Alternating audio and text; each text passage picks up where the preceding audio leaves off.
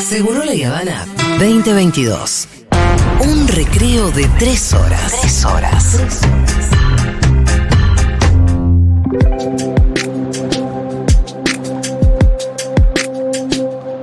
Mira, Rolito, te voy a contar algo. Yo entré hoy a la mañana en Fobae, como uno lo suele hacer para castigarse un poco. Sí.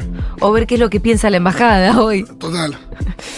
Y me encuentro. Yo para sacar la visa me meto en Infobae. Claro, es directo. Olvídate. Infobae.com. Y me encuentro con la noticia que dice Mascardi detuvieron a siete mujeres que se niegan a ser identificadas. Eh, y también a cinco menores. Dice menores, en realidad son niños y niñas. Sí, claro. Y bueno, me pongo a leer la nota donde dice un despliegue de 250 efectivos de reparticiones federales que integran el Comando Operativo Unificado conformado para frenar la escalada de violencia en Villa Mascardi se trasladaron durante la madrugada de hoy. O sea, acá te cuentan los datos, obviamente desde la perspectiva de la embajada, como le solemos decir a Infobae. Bueno, y minutos después se desplegaron la zona para iniciar un operativo que se propone desalojar todos los predios ocupados.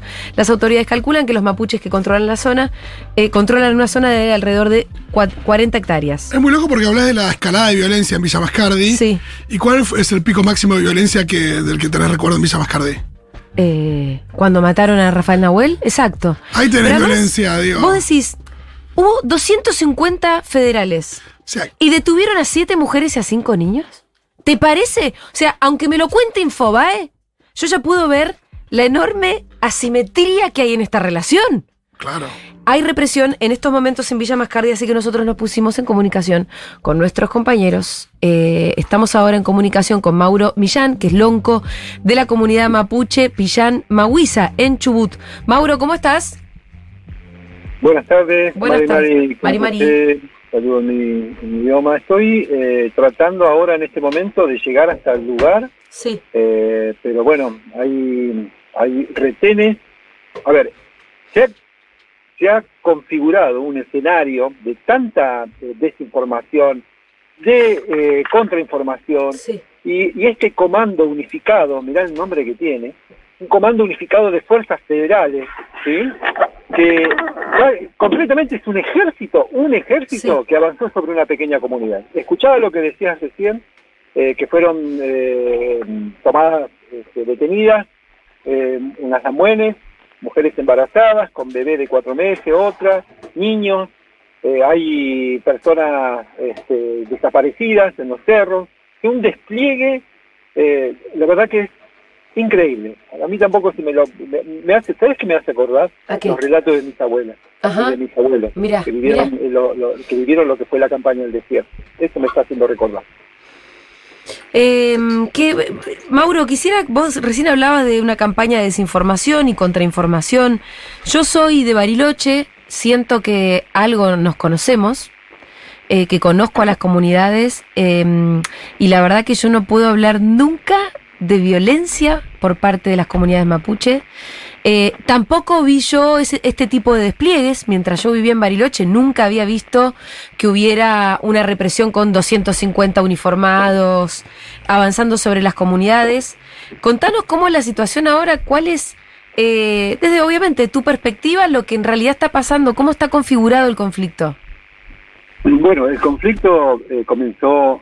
pri- Primero no, no deberíamos hablar solo de Mascabri, pero bueno, Ajá. nos llevaría mucho tiempo porque el conflicto no es tan coyuntural, el conflicto es mucho más amplio, es un conflicto político, es un conflicto de un negacionismo estructural, estatal, etcétera, etcétera. Eh, pero bueno, vamos a focalizarnos en, eh, ahí en los, eh, los Kenwin Kulmapu. Eh, hubo toda una campaña de difusión de que prácticamente ahí eh, se alojaban narcotraficantes y terroristas. El. Narcotraficante y terrorista. Sí, sí, sí. ¿Quién generó esta campaña? Bueno, los, los, los que impulsaron esta campaña, eh, fundamentalmente gente del PRO.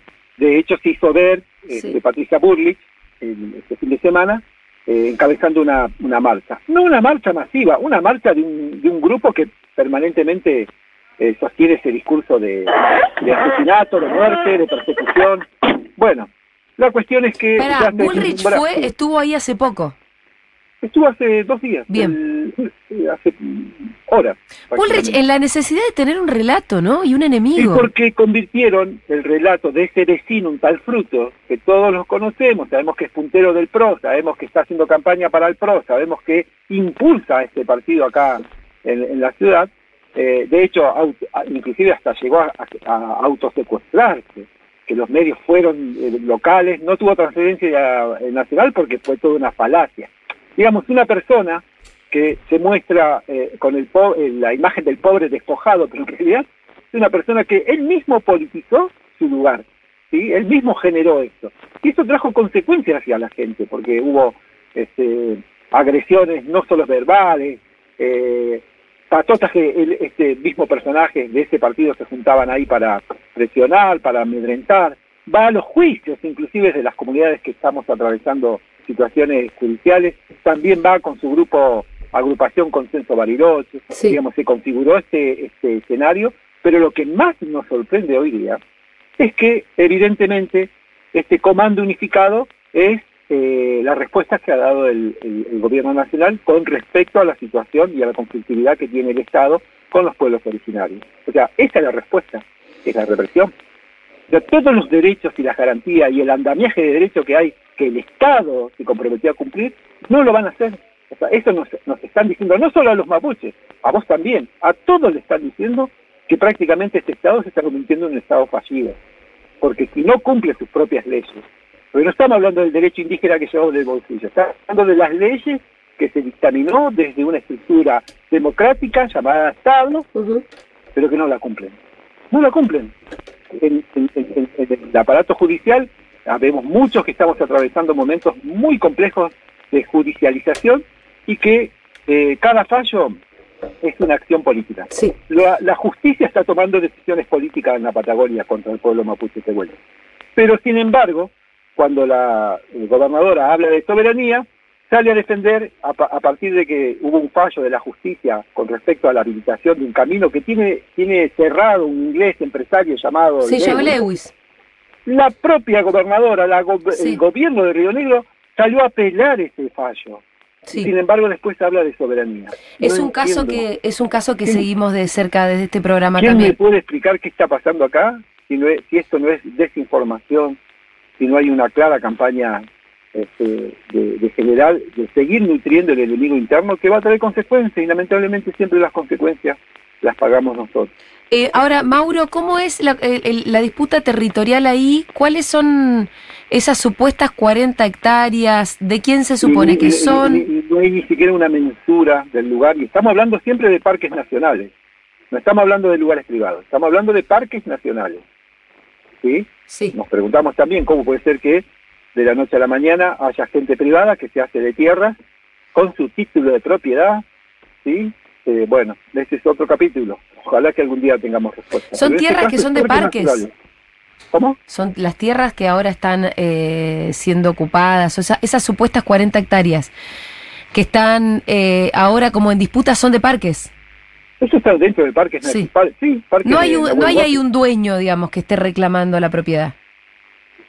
Perdón, no te escuché. ¿No hay ahí un dueño que tenga un papel, que esté reclamando? Claro, todo, todo el mundo se adjudica la, ah. la, propiedad del lugar, eh, van con, el, con este dilema de la propiedad, lo que quieren discutir es un dilema de la propiedad que es inexistente, porque nosotros, en todo caso, estamos interpelando este tipo de corrupción de concentración de tierra. Jamás estamos eh, este, metiéndonos con los vecinos eh, y, sabemos lo que significa para muchos acceder a una casa, a una vivienda digna. No estamos metiéndonos con eso. Estamos interpelando este tipo de, situación que, bueno, está ahí a la sombra. Sí. Pero ¿cuál es este tipo de situación? ¿Cuál es el derecho que ustedes reclaman sobre esas tierras? Es que prácticamente eh, nosotros desde hace más de tres décadas que venimos reclamando la la restitución de territorios ancestrales y estos territorios ancestrales nunca fueron devueltos eh, a través del mecanismo constitucional, porque así lo indica la Constitución, nunca se hizo. Muchos de nosotros hemos retornado a nuestro territorio, pero la realidad es que nuestros territorios tienen personajes que hoy eh, se adjudican ser los propietarios. Entonces decimos, ¿cómo se hacen de la propiedad de nuestra tierra de manera tan fácil, no solo de Mascardi, prácticamente en toda la masa del territorio, sean piedras, sean bosques, siempre aparece un propietario. O sea, hay siempre alguien que se adjudica la propiedad. Claro, hay que investigar y nos damos cuenta que hay tanta corrupción se hacen de la propiedad de un día al otro. Y no, no pasa lo mismo con nosotros que demandamos este, el reconocimiento de nuestro territorio. Eso es, es- es un conflicto que amerita discusión política. Sí, sí, ¿Qué claro. freno le van a poner a eso? ¿no? Es- ya nos superan a nosotros, pero nosotros, sin embargo, sin embargo, tenemos un proyecto político bien definido, que es la defensa de nuestro territorio. Es un proyecto político. Ahora, prácticamente- Eh, eh. Mauro, sí, la verdad que el, el conflicto también lo seguimos, lo, lo comprendemos. Eh, yendo ahora a esta cuestión bien coyuntural de esta represión que están viviendo ahora. ¿cuánta gente había en esos territorios? ¿Y cuántos son los policías? Sí, De hecho, han, han detenido personas que, se- que estaban siendo curadas por la marcha. Hay Ah. una marcha. ¿sí? Por más que haga que la Nata, que Infobac, que todos hicieron caricatura de nuestra espiritualidad, con ese descaro. Bueno, la machi es una eh, persona que tiene la capacidad para curar a través del, del remedio, del lagüen, el espíritu, el cuerpo, y va mucha gente a curar. ¿sí? De hecho, eh, detuvieron inclusive a, a- a personas que estaban siendo curadas por la machi y alrededor, supongo yo, que habría unas 40, 50 personas. Bueno, de las personas que viven ahí, familias enteras, niños. ¿hay una niñas. comunidad viviendo ahí? Pero claramente hay una comunidad. ¿Saben que Averigüen el- el- la, la matrícula de la, de la escuelita del Mascado. ¿Hay una escuelita ahí? Sí, pero si los chicos van a, van a la escuela ahí, el, el más del 50% es de la gente de, de los Wincul. Sí. O sea que hay una comunidad con una escuela y ahí es donde entra la policía a desalojar esa comunidad. Sí, la, la, policía entró a desalojar a la comunidad. La, eh, la escuela está dentro de la villa más tarde. Pero ¿por qué tiro esta referencia? Eh, para desactivar esta idea de que son vándalos encapuchados y que están permanentemente, Claro. no sé, pergeñando la muerte de alguien. ¿no? Sí, sí, por eso es que yo te preguntaba. familias, son familias que eh, tratan de tener eh, el tiempo de la familia, tratan de llevar a sus hijos a las, a las escuelas.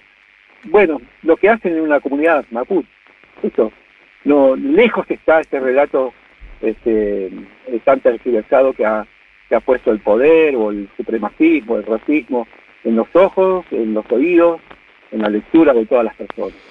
¿Cuánto, ¿En qué consiste este comando unificado? ¿Qué hay fuerzas federales? ¿Quiénes son los Está policías? Gendarmería, está Prefectura y Sí. está Policía Federal, por supuesto con la colaboración de la Policía de la provincia y sus grupos especializados eh, para la represión. Digamos, es un ejército. Sí, sí. Lo, lo veían los vecinos llegar en el- en el Qué miedo, ¿no? Dos aviones, dos aviones, como si iban a invadir a otro país, así, algo así. Y detuvieron, pa- digo, para, porque yo quiero dar estos datos. Entraron 250 policías y detuvieron a siete mujeres Sí, y a cinco niños. Entre ellos, mujeres embarazadas. Para eso ese despliegue. Pero por eso alguien explique cuál es, qué, cuál es ese sentido, qué están, qué están queriendo. Ya está algo configurado, es un escenario que es muy difícil de, de- de desactivar por nosotros a través de la prensa, eh, excepto algunos que nos dan la posibilidad como ustedes, pero ya está, la mayoría va a escuchar a TN, la mayoría va a leer Infobae. Mm. Pero ¿por qué eh, accede Nación a, e- a esta eh, a, a- a generar es- ese despliegue de fuerza Increíble. increíble? La verdad, que se Nosotros encarguen- que se encarguen de algo los está señores- pasando en la Patagonia, Sí. eh, porque hay una deuda que evidentemente la van a querer pagar con territorio y con recursos. Y acá sistemáticamente se están apropiando los extranjeros de gran parte de este territorio. Y los únicos que estamos defendiendo el territorio eh, con nuestras vidas somos los mapuches y tehuelches. Mauro, te mandamos un abrazo. Estamos totalmente a disposición para cuando ustedes quieran contarnos lo que, lo que está pasando ahí. Te agradezco mucho y por supuesto siempre a disposición para poder este, llevar también nuestro nuestra palabra, nuestro posicionamiento. Muchas A vos. gracias. Era Mauro Millán, lonco de la comunidad mapuche, Pillán Mahuiza. Eh, yo digo, vos, el, te- te- este despliegue, boludo. Policía Federal, Gendarmería, Prefectura, eh, 250 canas y la policía de la provincia. Sí, cuando el Estado en realidad está en deuda con esas comunidades. Sin duda, pero además esta represión totalmente desequilibrada es... es eh, yo digo, pero este Sí, ¿Qué tiene que gobierno... ¿a quién, para que.? a quién va a representar este gobierno? Porque este es Aníbal Fernández, ¿eh? Sí, sí, sin duda. Este es Aníbal Fernández. Si en realidad la construcción de ese enemigo terrorista mapuche la hace Patricia Bullrich, ¿por qué Aníbal Fernández actúa en función de los intereses de Patricia Bullrich? ¿Me lo podés explicar? Yo no lo puedo entender. Imagínate que ya no te lo puedo explicar. No lo puedo entender. Vayan y defiendan a quienes representan, loco. Se a quienes se supone que representan.